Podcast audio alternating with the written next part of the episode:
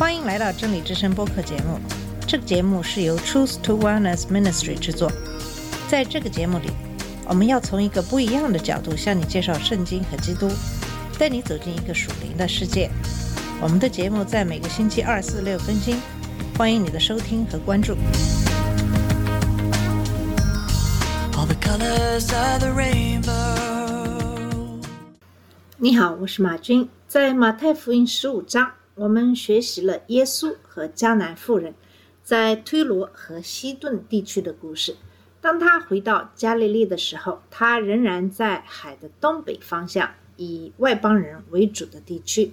在那里，他喂饱了四千人，表明他完全能够满足外邦人的需要，就像他喂饱五千人时，表明他能够满足以色列人的需要一样。那么今天给大家分享的是马太福音十六章一到十二节的经文。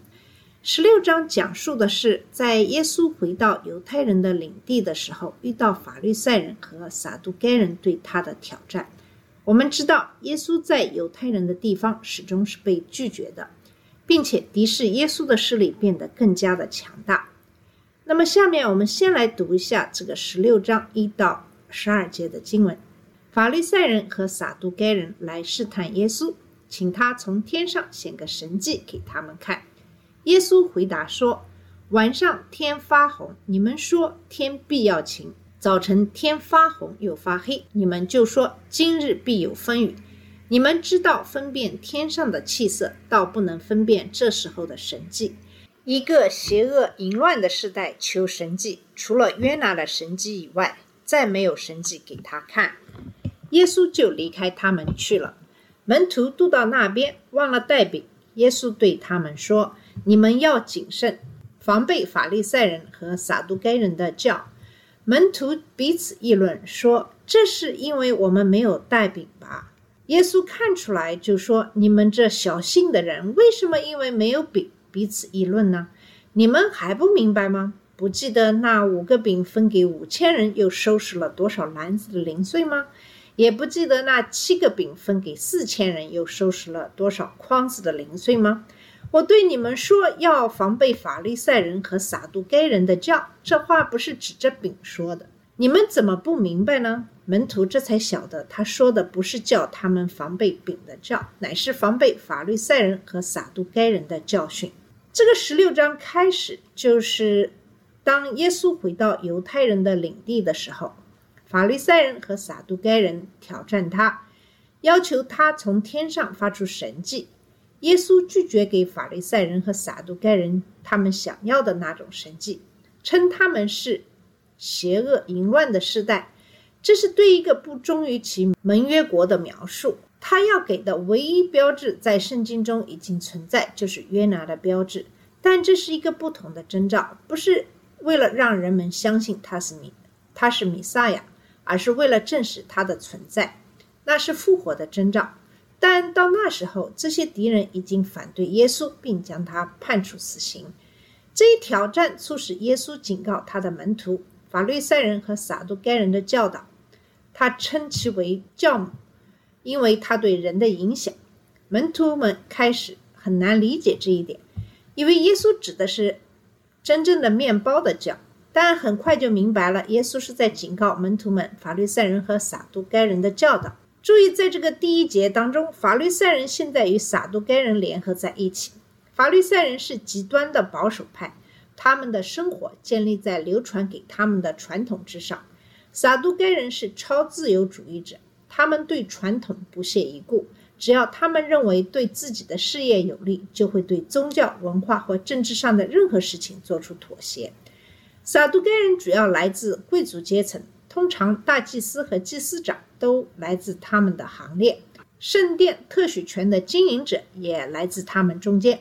这些人通过出售祭祀的动物和换钱而致富。他们声称相信圣经，但他们的物质主义倾向如此扭曲了圣经的意义，以至于没有留下任何重要的意义。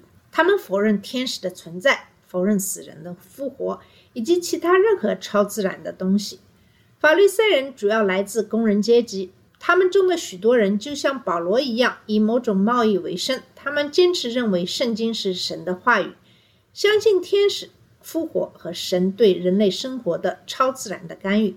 他们对圣经的主要问题是，他们把自己的传统提高到与圣经同等的地位，而且就所有的实际情况而言，他们实际上认为自己的传统高于圣经。这两个群体走到一起，就必须把他们的许多基本分歧分开。这表明真理不是他们主要的关注点。圣经中有一个谚语，说两个人如果不同意，就不能走在一起。这是真的。法利赛人和撒都该人的共同点是，他们想摧毁作为道路、真理和生命的耶稣。撒都该人想毁掉耶稣，因为耶稣干涉了他们在圣殿里的暴力。当时他拿着绳索的鞭子把他们赶了出去，同时把牛羊赶走，还把兑换银钱的桌子翻过来。这是在约翰福音二章十三节的内容。那么法律赛人想让耶稣死，因为耶稣不遵循他们的传统，对他们在人民中的权威构成了威胁。这两个团体其实都不关心真相。撒都该人是众所周知的实用主义者。只要能得到他们想要的东西，他们几乎什么都愿意妥协。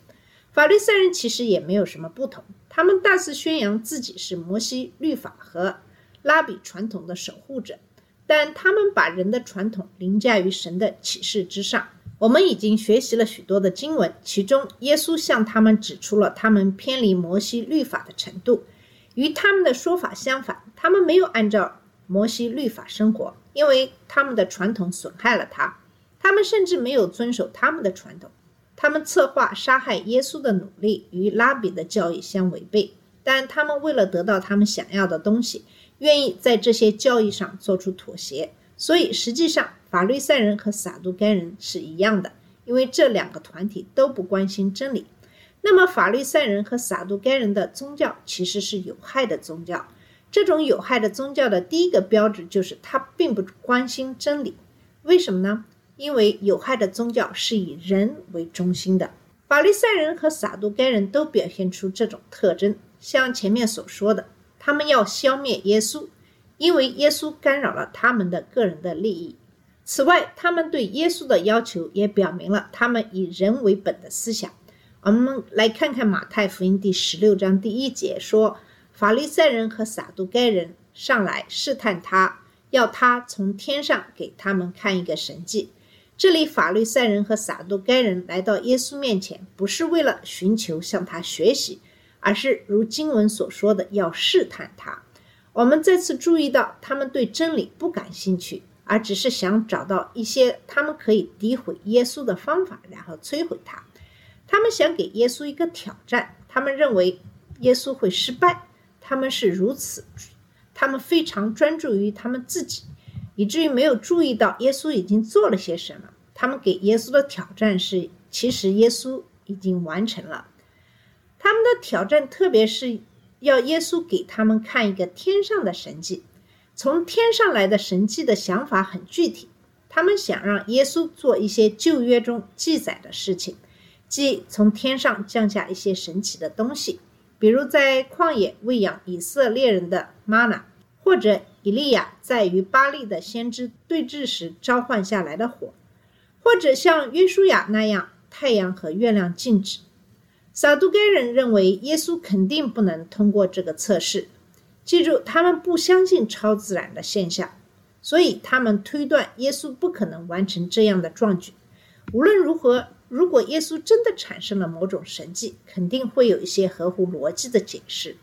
法律赛人也认为耶稣会失败。他们相信超自然的现象，但他们认为只有神才能从天上行神迹，因为撒旦只限于地上，所以耶稣不可能行这样的神迹，因为他们认为他的能力来自撒旦。他们在这两点上其实都错了。撒旦可以在天上行神迹，正如他在约伯记一章十六节和十九节所做的那样。撒旦指挥天上的火落在约伯的羊身上，毁坏了他们。撒旦还指挥大风从旷野吹来，杀死了约伯的所有的儿子和女儿，使他们所在的房子坍塌。我们在解释超自然现象时必须谨慎，因为撒旦是一个欺骗者。保罗在帖撒罗尼迦前书二章中警告说，撒旦有能力、神迹和假启示，他要借此欺骗许多人。一个神迹本身并不能说明它来自神还是来自撒旦，你必须检查它是否符合圣经。它的目的以及谁通过它得到了荣耀以及它的效果，如果不符合圣经，就不是来自神；如果不是出于金钱的目的，使人赞美神，也没有在人身上产生圣洁，那么就要小心了。法利赛人对耶稣的看法也是错误的。耶稣所行的各种神迹是为了实现旧约的预言，他们是出于对人的怜悯。为了神的荣耀而行的，他们鼓励人成圣。耶稣所行的神迹和奇迹的类型和性质都非常清楚地表明了他来自神的事实。事实上，耶稣正是他们所要求的神迹。他们想要一个来自天上的神迹，而耶稣在约翰福音第六章中说：“我就是天上降下来的粮。”耶稣是父神从天上派到地上来救赎有罪的人，所有的证据都已经存在，证明了这一点。但法利赛人和撒都该人对真理和神的事情不感兴趣，只对自己感兴趣。他们是以人为中心的。法利赛人和撒都该人把犹太教毒化了，他们发现许多追随者想要他们提供的东西。就像我们的身体渴望一氧化碳，而不是对它最好的东西一样，在宗教中，人渴望的不是神，而是自己。他想成为宇宙的中心，他命运的船长，所以他找到一种方法，以人为中心的哲学来毒害神的启示，然后把邪恶的结果称为好。他用神的话语的真理进行交易，并根据自己的愿望对其进行歪曲。这种有毒的宗教仍然在我们周围，但它不只是在假宗教和邪教中，我们也在福音派原教义教会中发现它。它存在于淡化的、容易相信的福音中。他把神说成一个仁慈的祖父，会忽略你所做的任何事情，而不是作为神圣和公正的创造者。他太爱你了，不会让你停留在任何罪恶的做法上。当人们试图通过仪式和善行来获得进入天堂的途径时，他就暴露了自己。真正的基督徒做善事是对神之爱的回应，而不是作为赢得爱的手段。以人为本的神学的毒药正在席卷着教会，被毒害的宗教就在我们的周围。它可以通过背离神的话语的真理，变成以人的思想为中心，而不是以神的启示为中心来识别。好了，我们这一期的节目就先到这里，在下一期的节目里继续给你分享有害的宗教的其他的一些标志。谢谢你的收听，我们下次节目再见。这里是真理之声播客节目，真理之声是 Truth to Wellness Ministry 旗下的一个节目，由 Truth to Wellness Ministry 制作和播出。如果你有什么想跟我们分享，请给我们发电子邮件，我们的邮箱地址是 truth to wellness at gmail dot com。你也可以直接去我们的网站 www dot truth to wellness dot com 浏览更多的信息。下次节目再见。All the colors of the rainbow.